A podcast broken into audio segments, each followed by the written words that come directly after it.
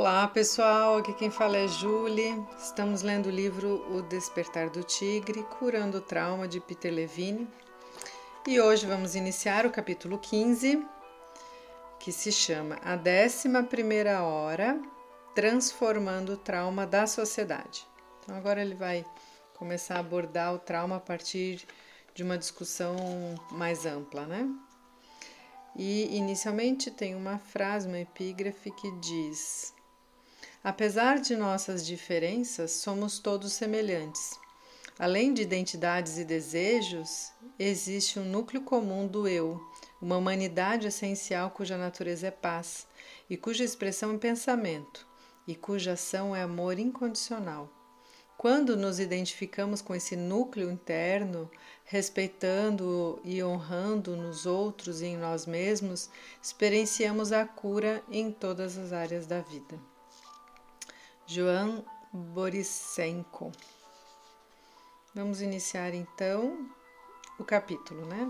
A 11 primeira hora transformando o trauma da sociedade.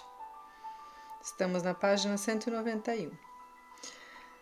A tecnologia e o rápido crescimento da população estão nos levando a um mundo onde o tempo e a distância não podem nos separar. Ao mesmo tempo, confrontamos graves ameaças a nós mesmos e ao planeta. Vivemos com a guerra, com o terrorismo, com a possibilidade de aniquilação por superarmas, com uma distância crescente, crescente entre os que têm e os que não têm, e com a destruição ambiental. Os cidadãos no centro das nossas cidades destroem aleatoriamente a propriedade e a vida à medida que os efeitos de anos de estresse, trauma, hostilidade e opressão econômica explodem. Os ricos engolem as empresas uns dos outros num furor ritualístico primitivo. As coisas parecem ainda mais horríveis quando consideramos o assustador potencial de violência presente numa geração de crianças nascidas com dependência de drogas e que logo estarão adultas. À medida que a população mundial aumenta e nossas comunidades se tornam cada vez mais interconectadas, torna-se imperativo que aprendamos a viver e a trabalhar juntos em harmonia. Temos problemas que irão nos destruir se não pudermos efetivamente trabalhar juntos para resolvê-los. Entretanto, em vez de negociar as questões econômicas, étnicas e geográficas, os indivíduos e as comunidades parecem inclinados a destruir-se mutuamente. Essas questões são consideradas como as causas das guerras. Mas são mesmo as causas básicas? nossa sobrevivência como uma espécie e a sobrevivência deste planeta podem depender de nossa capacidade de responder a esta pergunta. As raízes da guerra são profundas. Qualquer pessoa verdadeiramente honesta irá reconhecer que todos temos capacidade tanto para a violência quanto para o amor Ambos são aspectos básicos da experiência humana. O que pode ser mesmo mais importante para compreender as raízes da guerra é a vulnerabilidade humana para o trauma. Não devemos esquecer que o trauma foi reconhecido pela primeira vez nos sintomas assustadores manifestados por alguns soldados que voltavam do combate.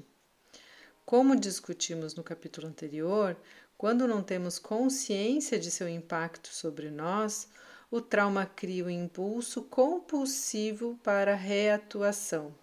Lembra, pessoal, que ele falou no outro capítulo que quando a gente não resolve o nosso trauma, a gente faz reatuações inconscientes, né, tentando fechar aquela questão em aberto que é o trauma, né? Voltando aqui.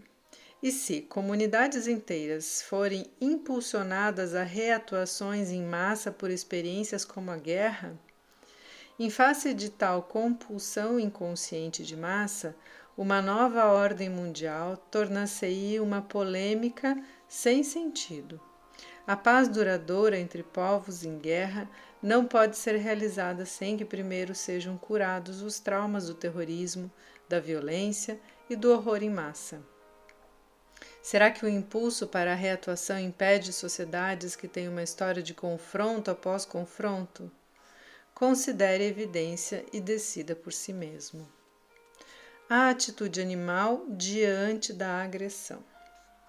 A maioria dos animais exibe comportamentos agressivos durante a alimentação ou o acasalamento.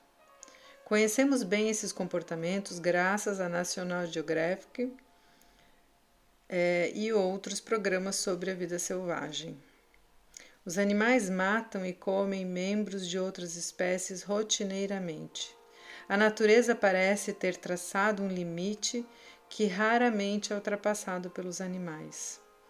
Há algumas exceções, mas, falando de modo geral, os membros da mesma espécie raramente matam ou ferem gravemente uns aos outros. Apesar do forte imperativo da evolução que, que dirige a agressividade animal, a maioria das criaturas selvagens tem tabus com relação a matar sua própria espécie. Existem comportamentos ritualísticos desenvolvidos que normalmente, normalmente impedem ferimentos mortais dentro da espécie. Animais da mesma espécie exibem esses comportamentos tanto como ato de agressão quanto para indicar que a confrontação acabou. Por exemplo, quando servos machos se confrontam, usam seus chifres para travar as cabeças. O objetivo do encontro não é matar o outro servo, mas estabelecer a dominância. A luta que se segue é claramente mais uma luta de comparação do que um duelo de morte. Quando um dos servos estabelece sua superioridade, o outro deixa a área e o assunto está encerrado.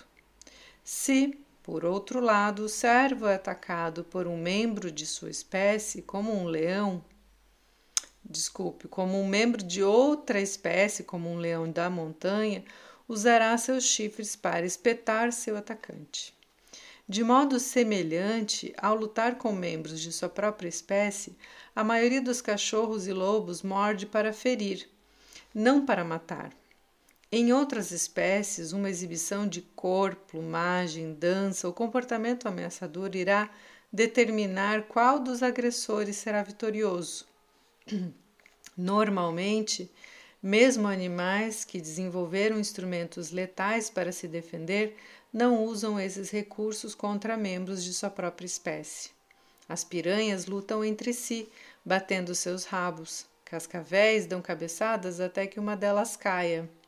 Os comportamentos ritualísticos também indicam frequentemente o final de um encontro agressivo entre membros da mesma espécie. Um confronto entre dois animais normalmente termina com alguma forma de postura submissa.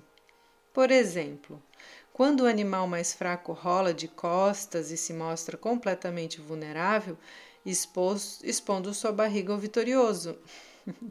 Os cachorros fazem isso, né, pessoal?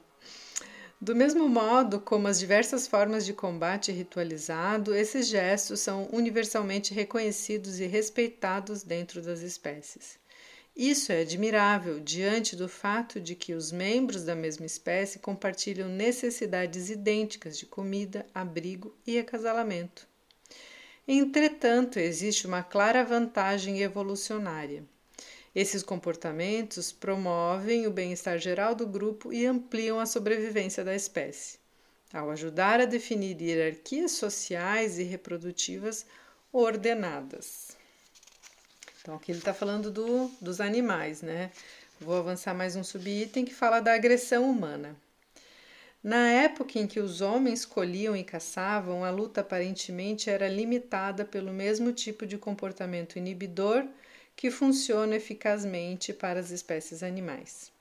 Obviamente, isso não ocorre com os humanos modernos civilizados.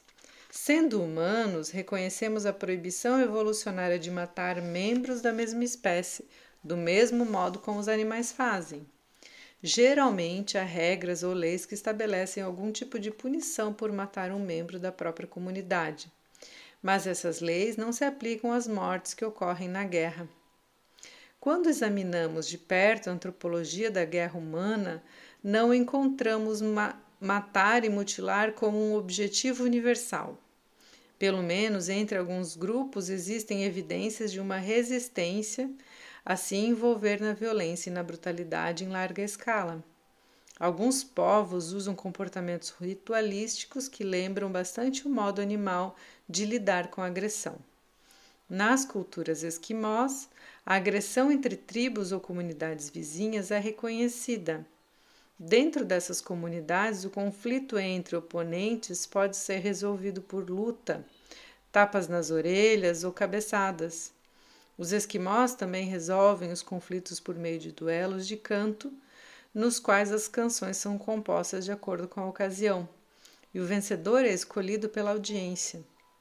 Algumas culturas primitivas terminam suas disputas quando um dos membros da tribo é ferido ou morto. Primitivas aqui está entre aspas, tá, pessoal? Estes são alguns exemplos do comportamento ritual humano, cujo objetivo é manter o tabu contra o assassinato dentro da espécie. Num nível biológico, encontramos uma criatura que se distingue mais facilmente dos outros animais por sua inteligência do que por seus dentes, seu veneno, suas garras ou sua força. Será que a inteligência é um atributo para ser usado a serviço da tortura, do estupro, da morte e da violência? Você pode ser levado a pensar assim se ouvir os noticiários. Pessoal, eu vou parar por aqui. Ele vai fazendo essa reflexão mais social, que eu acho bem importante. E aí fica a pergunta, né? Será que se não fossem os noticiários abordando tantas coisas negativas e conflitos e guerras e, e as novelas também, né? A gente vê muito repetido isso.